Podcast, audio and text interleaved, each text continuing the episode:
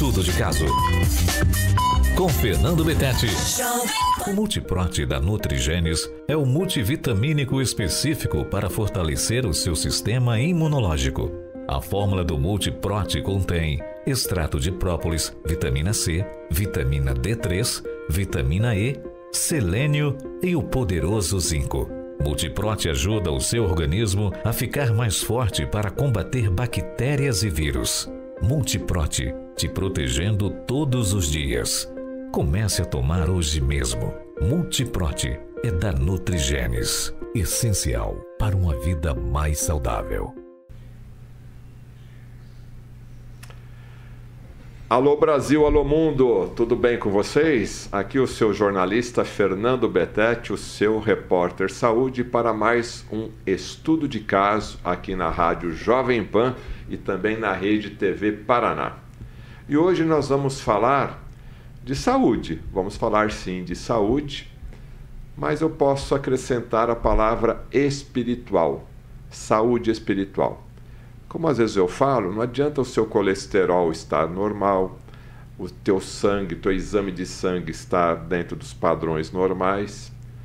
E se você não estiver bem da sua alma, e se você não estiver bem do seu espírito, vamos tentar também diferenciar essas duas palavras que sempre às vezes confunde. Então, se você está bem, exame de sangue, não está sentindo dor, mas e se lá no fundo você está sentindo que não está legal?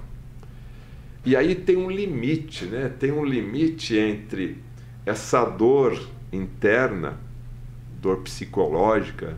Será que é o psiquiatra que vai resolver? Será que é um remédio tarja preta que vai resolver? Ou será que pode ser uma aproximação com o seu Criador? Para a gente falar sobre esse outro tipo de dor que a princípio não tem remedinho não tem comprimidinho, não tem cápsula e nem injeção, nós vamos conversar com o padre Júlio Antônio da Silva. Mas acho que ninguém conhece ele com esse nome, não. É Padre Julinho, aqui de Maringá.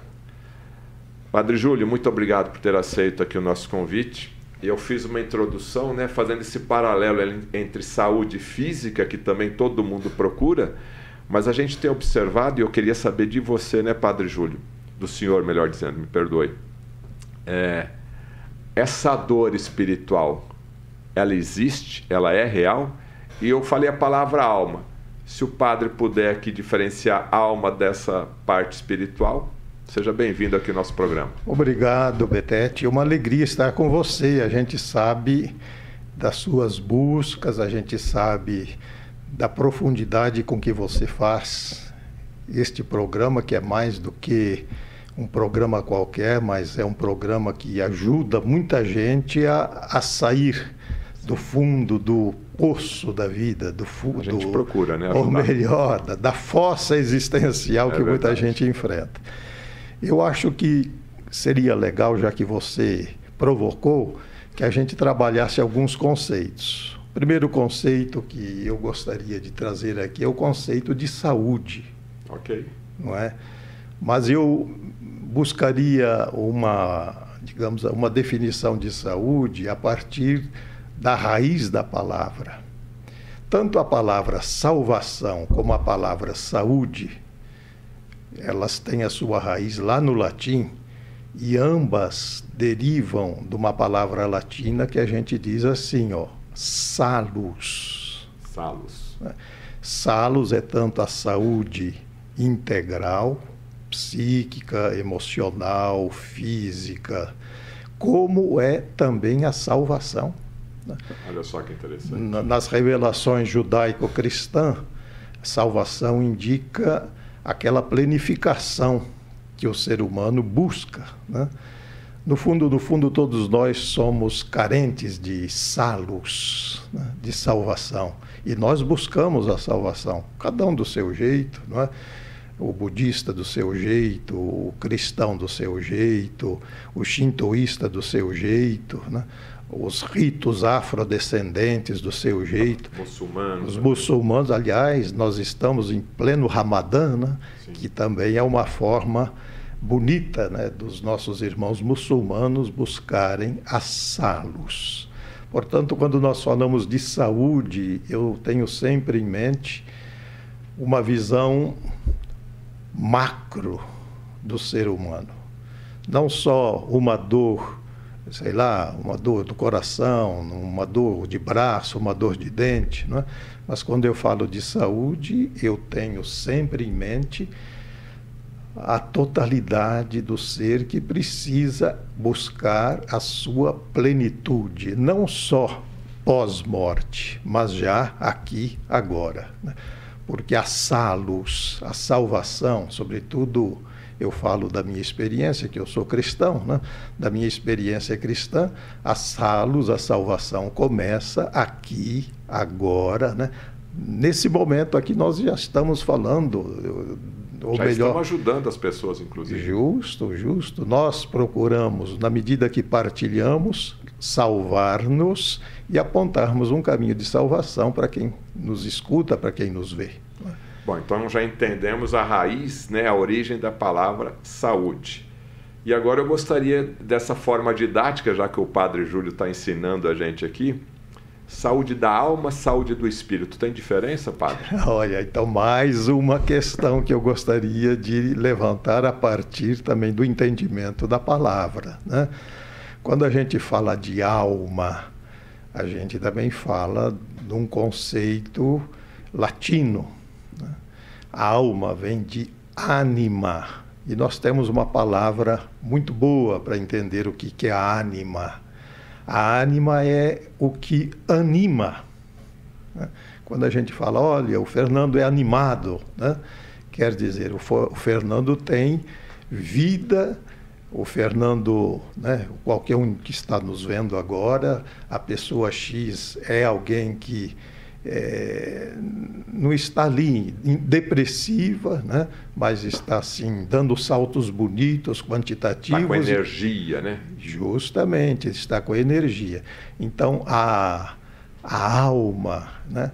eu diria assim, é o profundo do ser da existência humana, o profundo da nossa é, existência, né? que, que nos impulsiona a viver.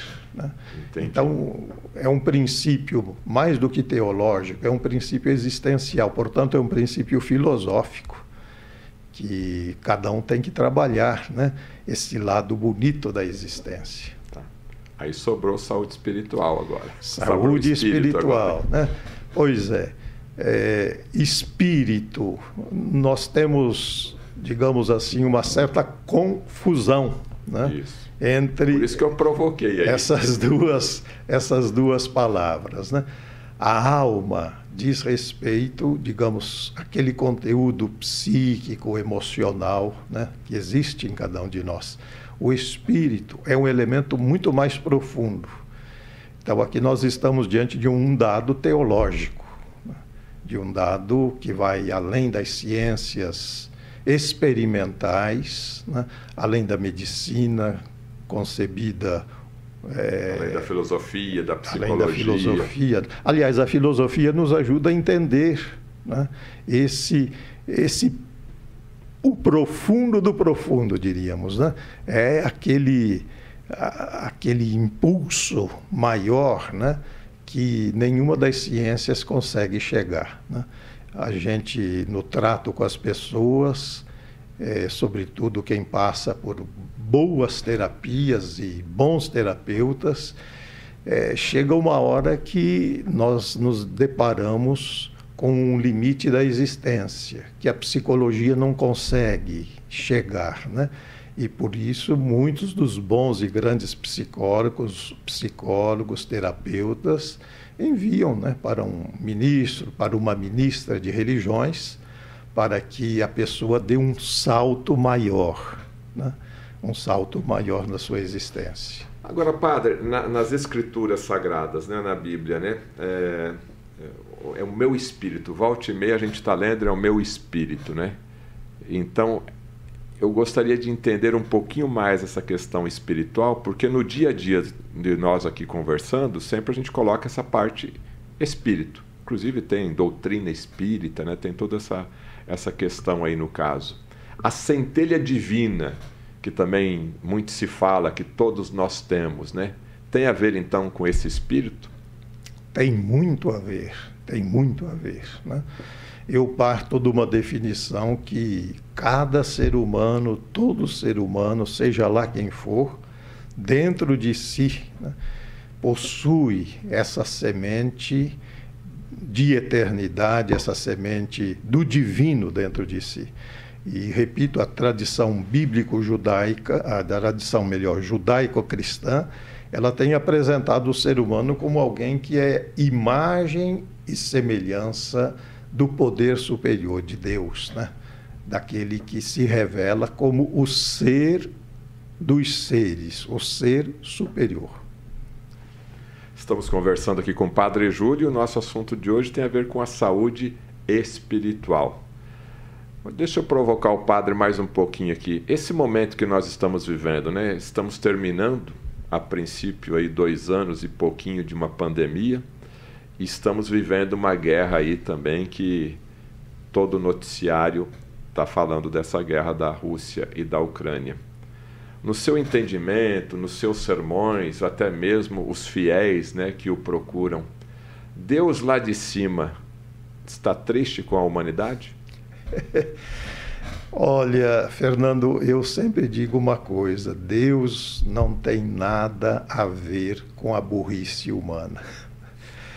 Nós somos, digamos assim, nós somos seres tão belos, né?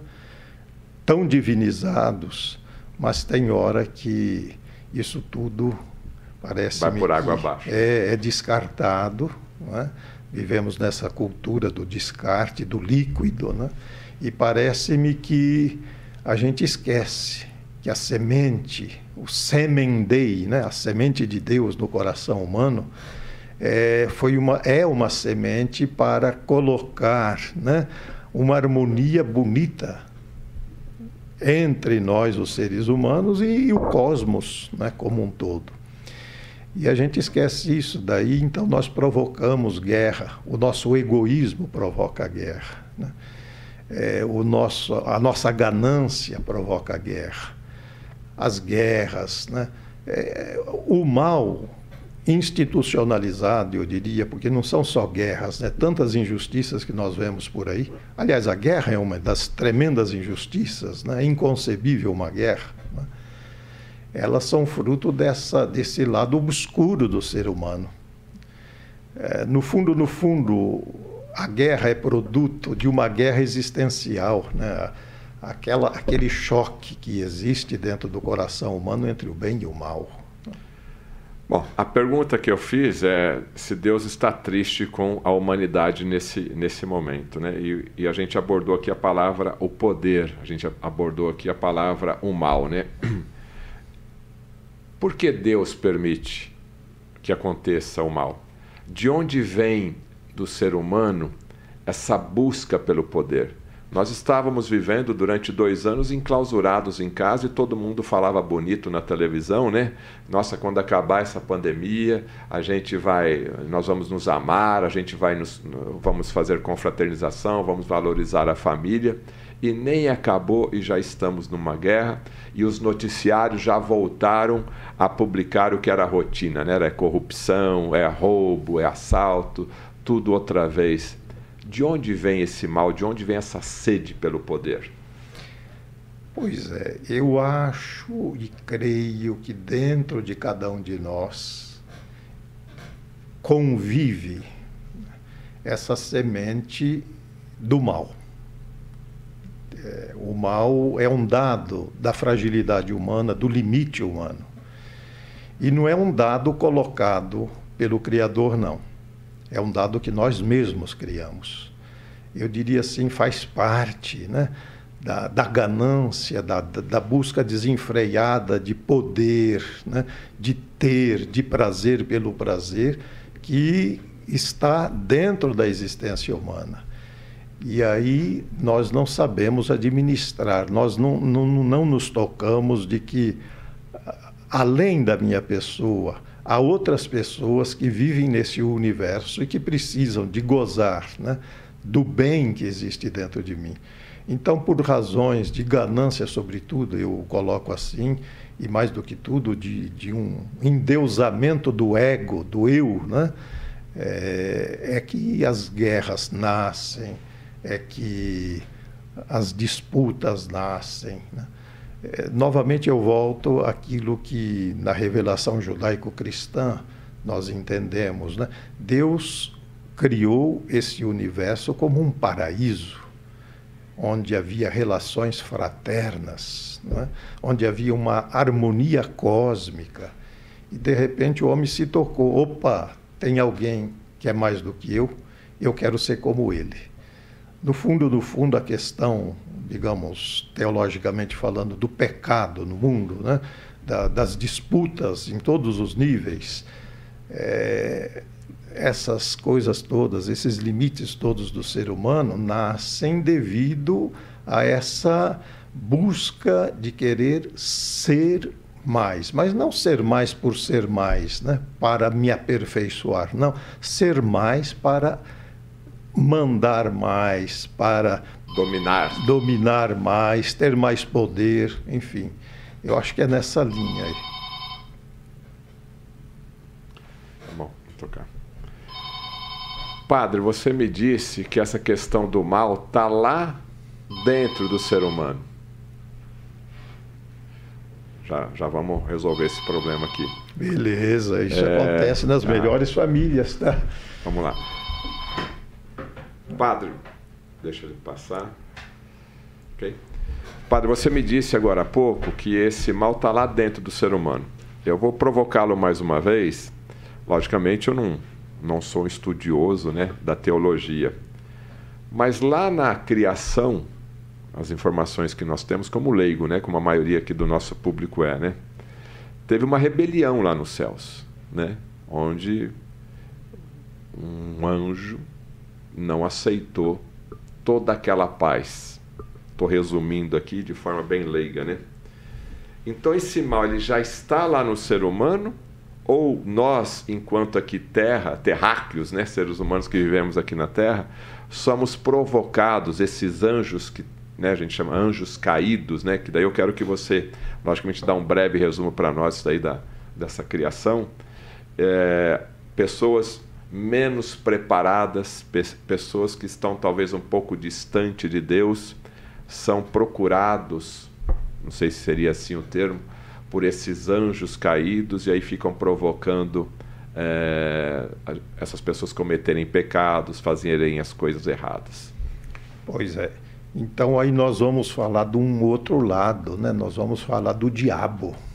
Também, também a palavra diabo merece uma interpretação boa. A palavra diabo vem do grego diabolus Diabolus quer dizer aquele que divide, aquele que cria oposições, eh, mas não no sentido da dialética, da boa dialética, mas aquele que cria provocações, oposições para esmagar o meu concorrente.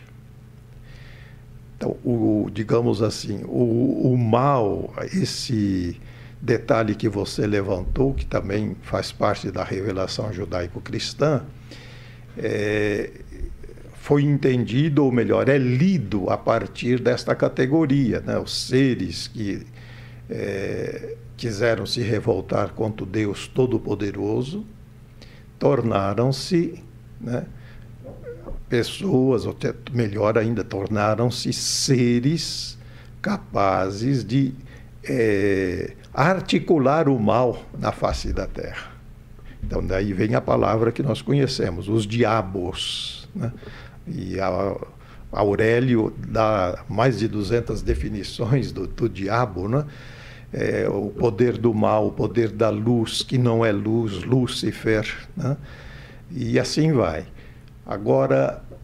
E esse mal, esse diabo, nas suas devidas hierarquias, se é que tem toda essa hierarquia, porque tem um líder, né, pelo que a gente lê, é, o papel dele aqui no dia a dia do ser humano?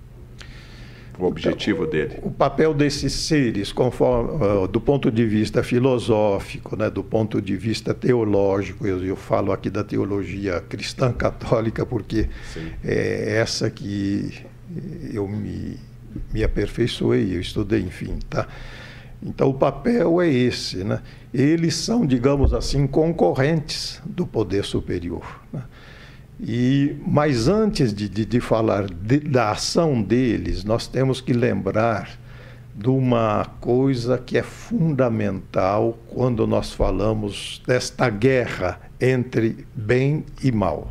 Né? Luz e trevas. Isso. Nós devemos falar de uma coisa que se chama a capacidade livre de optar. Né? o livre discernimento, o livre arbítrio. E a gente esquece que. Todos nós temos. Isso, a primeira coisa e a fundamental das coisas que o Criador colocou no ser humano foi a capacidade de ser alguém que pode optar, que pode escolher entre o bem e o mal. Em qualquer situação. Qualquer das situações. Aliás, esse é um princípio básico quando a gente trata, por exemplo, de exorcismo. É? O diabo simplesmente não entra. Eu tenho que liberar. Eu brinco às vezes com as pessoas: ó, o, o diabo bate a nossa porta e eu abro se eu quero a porta. Ele não tem poder para entrar em uma pessoa, possuir uma pessoa. Em absoluto, porque senão nós negaríamos o elemento mais fundamental que Deus plantou dentro de nós, a capacidade de escolha. Negaríamos a nossa liberdade, negaríamos todas as capacidades intelectuais, todas as capacidades afetivas que existem dentro de nós. Então, quando nós falamos de possessão demoníaca, no caso da Igreja Católica, né, a Igreja fala, olha, 99 ponto qualquer coisa por cento dos casos que uh, a Igreja acompanha né, são casos de ordem é, mental, Doença de ordem mental física. Isso, isso, isso, isso. Então, para ver que a coisa é muito mais profunda do que a gente jogar simplesmente um ato irresponsável sobre um ser que nós chamamos diabo, né? Tá. Então, recapitulando aqui, então, esse ser não de luz, né? Esse diabo, para ele possuir uma pessoa, ele tem que pedir permissão, a pessoa tem que autorizar ele tem ser possuído, é isso? Que, é desse jeito Mas, mesmo me perdoe, como que é? Como que acontece na prática? É, são os atos peca, pecaminosos dessa pessoa ou ele faz um ritual, olha, e vem me possuir? Não... Então, há várias formas. Há várias formas. Há várias formas, mas o, o, que nós, o que nós entendemos é que o demônio é um dos seres mais travestidos que se aproxima do ser humano. Ele não é aquele diabo que normalmente nós conhecemos, o chifrudo, né? aquele que a literatura nos apresenta, né? aquele de tridente, aquele rabo de Hollywood, é isso, é feito um bode preto. Né? Esse diabo não existe mesmo. Por isso ele vem travestido a nós eh, a partir de uh, alguns defeitos de fábrica que nós, que o ser humano chega à face da Terra. Né? E esses defeitos estão bem tanto a, a literatura teológica como as, as, tantas literaturas sérias dizem, né? os chamados vícios capitais, ou teologicamente falando, os pecados capitais. Então, digamos assim, o poder do mal se traveste, né? Através da soberba, da avareza, da luxúria, da ira, da gula, da inveja, da preguiça. Né? E o ser humano permite, né, praticando esses vícios ou pecados capitais, permite que o poder do mal adentre a sua existência. Então, para deixar claro aqui, não é um, um termo que o ser humano, que a pessoa falar, ah, agora você pode me possuir, ou se ele questionar, eu vou, vou possuir você, ah, pois não, está autorizado. São os hábitos, é o dia a dia dessa pessoa cometendo, logicamente, é, esses pecados, né? opa, esse daqui faz parte do meu time, aí ele começa a se aproximar. É mais ou menos dessa forma. Quer dizer, no fundo, no fundo, nós devemos trabalhar uma questão que é fundamental para a nossa existência. Uma questão que se chama opção fundamental de vida. Em que rumo né, eu estou é, caminhando, né? qual o direcionamento que eu dou para a minha existência, o que eu quero para mim. E aí, se eu opto por um estilo de vida que, que não bate, eu nem diria princípios religiosos, não, princípios humanos, né? a convivência. Morais, boa convivência, isso, isso, educação. Isso, nessa linha. Quer dizer, se eu opto por uma vida reta, uma vida do bem, nós até falamos, não, o fulano é do bem, né? Sim. Pois é. Nesse sentido, eu acho que nós devemos falar dessa é, disputa que há dentro do coração humano. Né? Você falou a palavra disputa, eu, eu quero voltar, eu quero te, entender essa história lá do começo, né? É, quando, não sei se o nome seria o Lúcifer, né? Lá em cima, lá com Deus, né? Brigou e aí ele pegou lá um terço, não sei, dos anjos e convenceu, falou: ah, vamos, vamos para a terra. É, mas lá no céu, não é tudo paz e amor, tudo equilíbrio, tudo certinho, temperatura agradável, não tem tragédia, não tem nada, comida à vontade, a geladeira está cheia, música, ambiente, tudo adequado, tudo na paz, né? Tudo na paz do Senhor, tudo na paz de Deus. O que, que aconteceu para que esse ser não aceitasse toda essa paz, já que esses anjos foram criados por Deus. Pois é, a leitura que nós fazemos desse fato é? é uma leitura que vem para nós das tradições, como eu já disse, que, digamos assim, são as que revelam esse fato. Então, a tradição que está na Bíblia dos judeus e na Bíblia cristã, nos fala que nesse estágio, né, que os seres, se intitulou Lúcifer, né, que os seres que quiseram ser semelhantes a Deus é, se depararam com o Criador, né, a única razão deles em estabelecer essa guerra foi porque eles queriam também ser deuses. E ali já tinha um livre arbítrio livre, também. Sim, e o sim, perfeito sim. entendimento. Com certeza, com certeza. Por eu não aceito, eu não quero ser só isso, eu quero ser mais. Quero ser mais. E aí vem, vem a questão, não é? Como o Criador permite que cada um escolha conforme a sua vontade, liberou-os para que eles pudessem ser os provocadores. simplesmente deletá-los, né? Pois é, de jeito nenhum. Pois é. E aí então vem uma questão, a nossa responsabilidade moral e espiritual diante desses que se revoltaram contra o Criador e que nos provocam. É. Estou conversando aqui com o Padre Júlio no nosso programa Estudo de Caso, aqui pela Rádio Jovem Pan e pela Rede TV Paraná. E eu já faço o, seu alerta, o nosso alerta aí, né? Se inscreva no nosso canal e se você está gostando aí, deixe o seu like.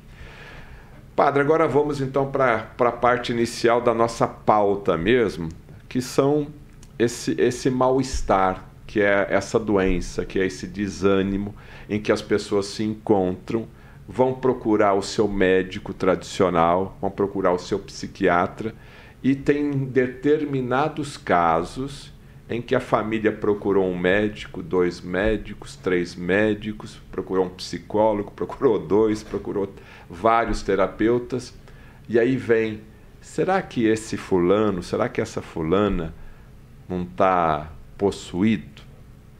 Aí eu deixo o padre completar pois esse é. raciocínio.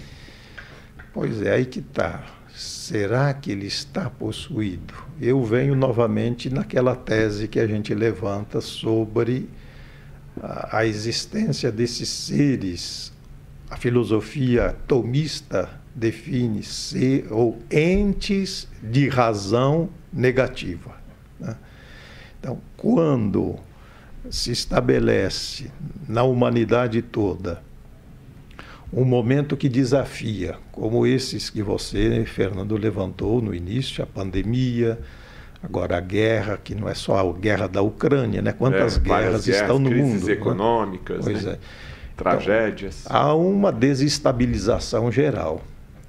Porque no fundo, no fundo, nós os seres humanos queremos fazer acontecer aquilo que o nosso hino nacional canta deitados eternamente em berços esplêndidos. Essa é a verdade. E a hora que a gente vê que tudo ou quase tudo está indo água abaixo, nós nos desestruturamos. Então, a minha análise vai um pouco nessa linha. Né? Tudo isso não é Deus que quer, em absoluto. É a irresponsabilidade humana que nos leva a, a essa desestruturação né, conjuntural, né? porque aí entra a questão econômica, aí entra a questão da distribuição dos bens na face da terra, o cuidado com a saúde.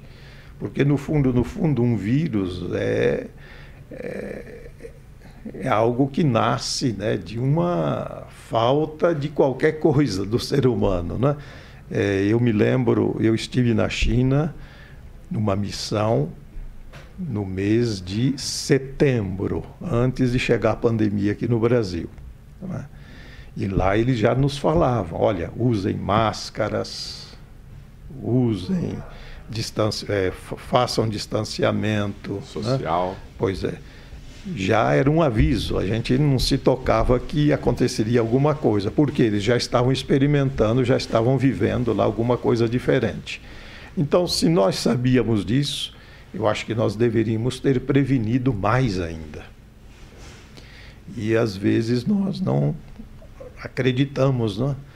Então, a questão que eu vejo assim, que é muito séria, é que às vezes nós é, não levamos em conta certas experiências que já aconteceram em outras partes do mundo e ficamos aí, ah, não vai dar nada não, né? Essa, esse jeitinho nosso só acontece lá fora, aqui só acontece lá fora.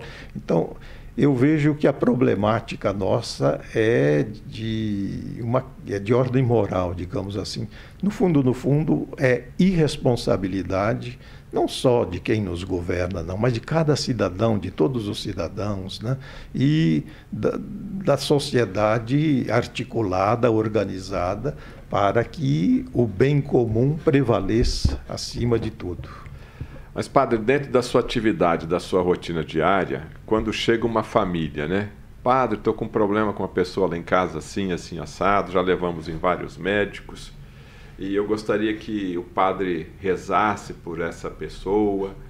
É, dentro desse, dessa situação que chega, qual o cuidado que você tem enquanto padre, né, que o senhor tem enquanto padre, para certificar se isso é mesmo uma possessão demoníaca ou se é um problema no cérebro, um tumor, alguma coisa assim? Já tem um protocolo estabelecido? Olha, Fernando, é, o protocolo que nós usamos vai nessa linha. Primeiro passo: acompanhamento médico, nos vários níveis, né? psiquiatra, psicólogo. E depois, se a ciência não nos dizer nenhuma palavra a mais, né? no sentido de que a ciência também não sabe dizer uma palavra, então aí a gente começa um processo de acompanhamento, né? No sentido de ver qual a raiz desse problema, qual a raiz dessa possessão, não é? Porque com frequência, eu já disse o um número agora há pouco, né, 99, qualquer coisa por cento, com frequência, todos, todas essas, digamos, manifestações que a gente vê por aí são de ordem psicopáticas então a gente tem que tratar com quem de direito, né? Então, o diabo, pelo que, você tá me, pelo que o senhor está me falando, padre, ele não está interessado em possuir o ser humano, porque nós temos aí mais de 7 bilhões de habitantes na Terra. Eu acho que a maioria absoluta deles tem feito um ou outro pecado, né? tem, é, não tem feito a lição de casa, né? E como é uma estatística muito pequena, então parece que o diabo está preocupado com outras coisas. Com certeza, o diabo está preocupado em reinar, né? em tomar conta, e o modo dele reinar é provocar. Né? Por isso é bom distinguir: uma coisa é a tentação do diabo, outra coisa é o pecado. Né? Normalmente nós confundimos muito. O diabo tenta, cutuca, não é? O mal, o poder do mal nos cutuca todas as horas, 24 horas por dia. Mas agora, depende de quem faz corpo mole para que é, ele possa realmente falar, ó, fulano é meu, ciclano é meu, beltrano é meu. É, interessante. Agora, vamos pegar esse menos de 1% que o padre relatou em nível de estatística, é, nos seus estudos, na sua literatura, né? Qual é a característica de uma pessoa possuída? Ou quais são as características de uma pessoa possuída? Não, se ele tiver essa característica aqui, isso aqui é um grande indício que, o, que ele está possuído pelo, pelo demônio. Normalmente chegam pessoas com um alto nível de doenças psicopáticas, não só uma. Né? Uma outra coisa, uma desestruturação pessoal. É, são pessoas que normalmente é, coisas do, do, dia a dia, não querem mais comer, não querem mais tomar banho, gritam, é, resmungam, é, quebram tudo, não é? é rosnam, parecem animais, é? Quebram tudo. Né? E, então são alguns pequenos indícios. É, rejeitam o poder superior, rejeitam, no nosso caso, Deus, rejeitam os anjos, rejeitam é, o próprio Cristo.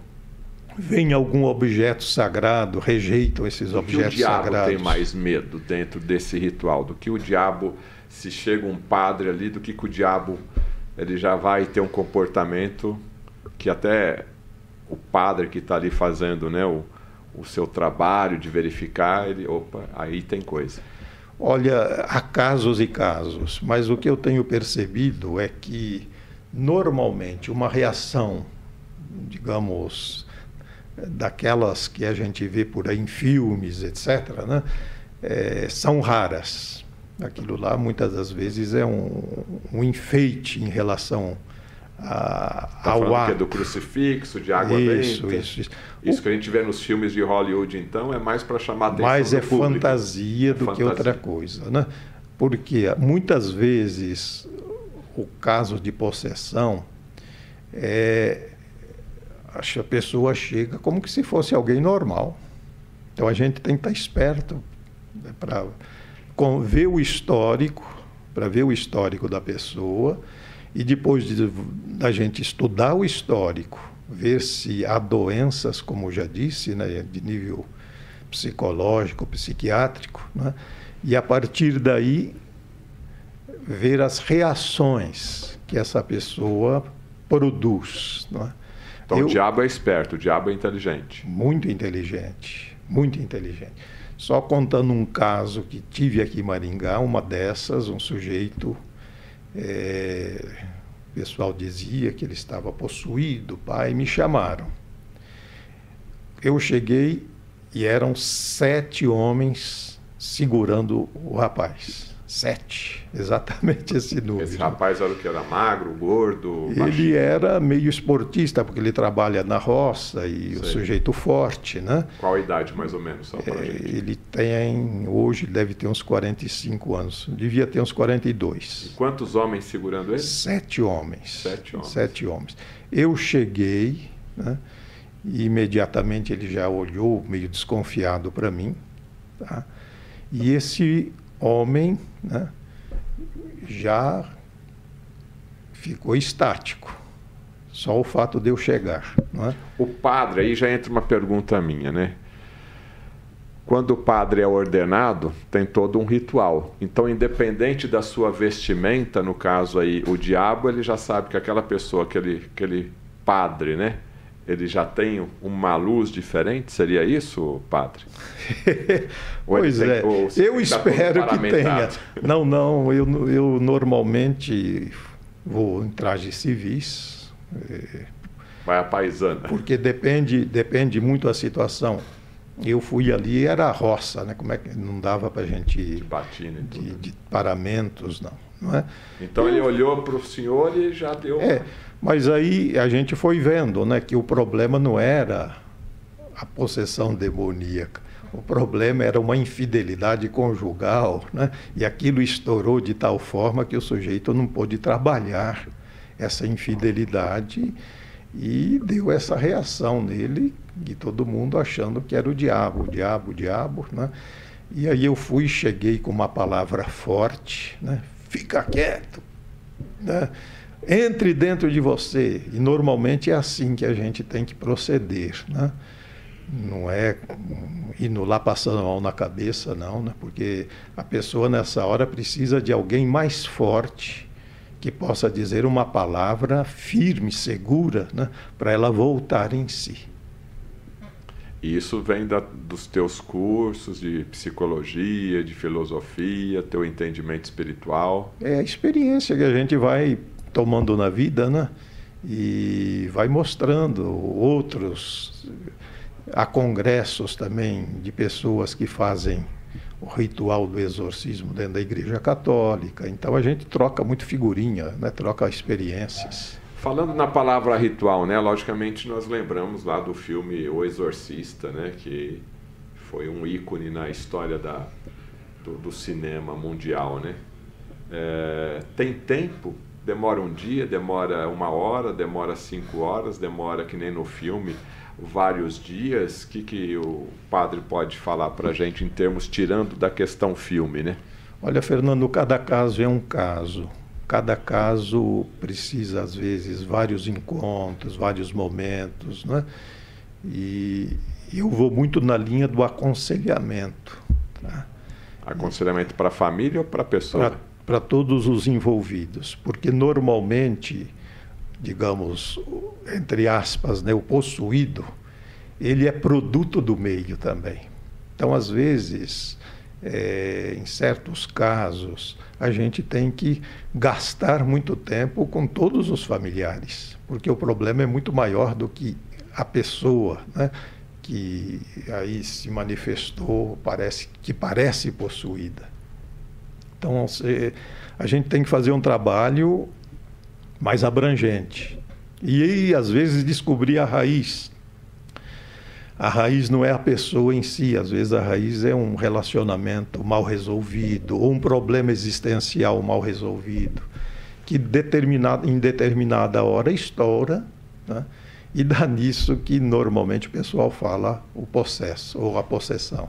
O padre Júlio aqui está sendo bem comedido nas palavras, a gente consegue entender, mas em toda a sua experiência, o que o, que o padre me relatou até agora, são distúrbios psicossociais, né? São momentos que cada ser humano teve ali de uma tragédia, de um trauma violento, quer seja uma separação, quer seja um assalto, um estupro, ou seja, algum problema que ficou ali e aí teve esse momento de explosão e normalmente as pessoas mais próximas, família, como esse momento não é único, né, vai, vai persistindo, aí sobra, né, já foi médico, já tomou Rivotril, já tomou tudo, não resolve, vamos procurar o padre. Mas na sua caminhada, na sua, nos, nas conversas com outros padres, já aconteceu, tem casos aqui, no caso do Paraná, quer dizer, com, é, é, o que é um por mês, é um por ano, como que é? Tem esses dados? A igreja divulga isso ou não? Olha, porque a possessão é um trabalho né, feito, digamos, de uma maneira muito velada, porque não posso expor ninguém. Né? A igreja trabalha isso com o mesmo segredo da confissão. É, a confissão, para nós, é um dos sete sacramentos da igreja que exige aquilo que a gente chama o silêncio absoluto né, diante eh, de relatos que as pessoas, que os fiéis vêm a nós. E a mesma coisa em relação ao exorcismo e à possessão demoníaca. A gente tem que guardar, digamos, esse segredo, a ética profissional, digamos assim, o exige, porque é, quem passa por essa triste experiência.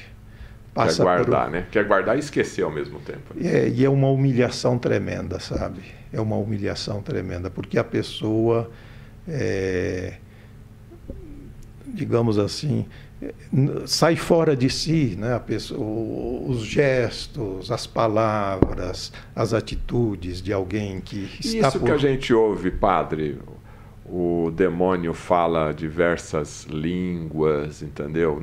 Estou né? outra vez aqui fazendo aqui um paralelo, logicamente, com, as, com a literatura, com reportagens e, e com filmes. É, mudança de voz, isso é verdade? É, são indícios, são indícios para a gente determinar se há ou não possessão demoníaca. Tá. Bom, já que nós temos que respeitar aqui o sacramento né, do, do padre, e nós já estamos ó, quase uma hora de programa, vê como passa voando, né? Padre, aquela orientação para quem está passando por um momento desse, não de, de, possessão, né? Eu digo mais no sentido aí de estresse, de, de depressão, ou até pode ser que a pessoa esteja em dúvida com algum membro familiar. Que orientação que o, que o padre poderia passar? Existe uma oração específica para proteção, né? Aquele fiel mais próximo, né? Deixa eu resguardar aqui a minha família, o meu lar, para proteger aí do diabo, que nem o padre disse, está sempre tentando ali, né? Pois é. Eu acho que um elemento fundamental hein, Fernando, que a gente poderia levantar é que todo ser humano, qualquer ser humano, mesmo aquele que se diz sem religião, ateu ou um agnóstico, né? qualquer ser humano tem que buscar uma espiritualidade. E quando eu falo espiritualidade, eu não estou falando de religião. Eu estou falando de sentido de vida. Para mim, espiritualidade é isso, é busca de um sentido de vida. Penso que esse é o elemento fundamental é? para a gente mandar o diabo para os quintos dos infernos. Tá? Porque se a minha vida tem sentido, se a sua vida tem sentido, e para mim a vida tem sentido, é? É, o poder do mal não tem vez. Não é? Isso é verdade. E eu vejo assim, olha, que eh, hoje está faltando um pouco isso, né? A vida está muito descartada, né? Aquele o grande filósofo Bauman, né? Fala que a vida se tornou muito líquida. Né?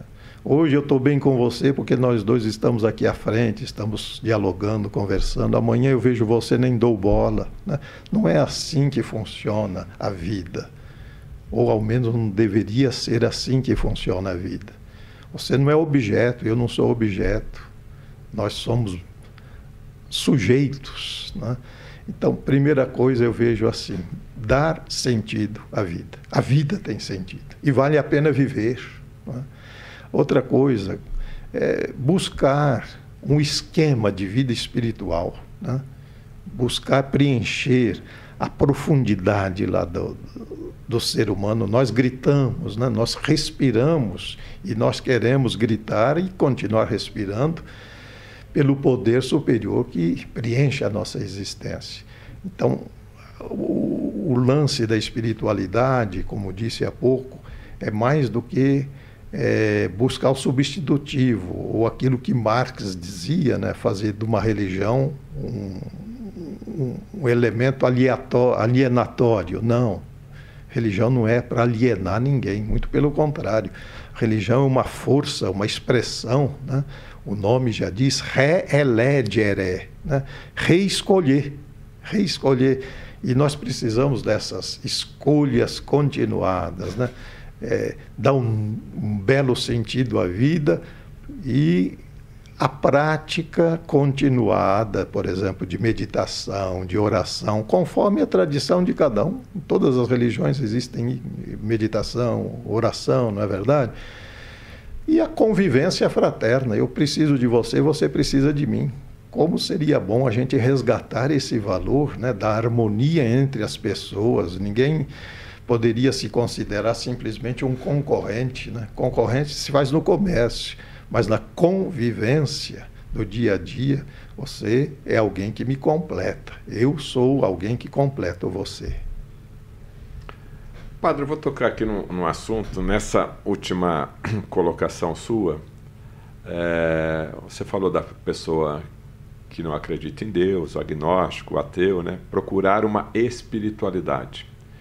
Enquanto você falava essas frases, eu lembrei dos apóstolos de Jesus, né? Ide e pregai o evangelho, né? Mas naquela época, me corrija se eu estiver errado, né? Era pregar a salvação através de Jesus Cristo, né?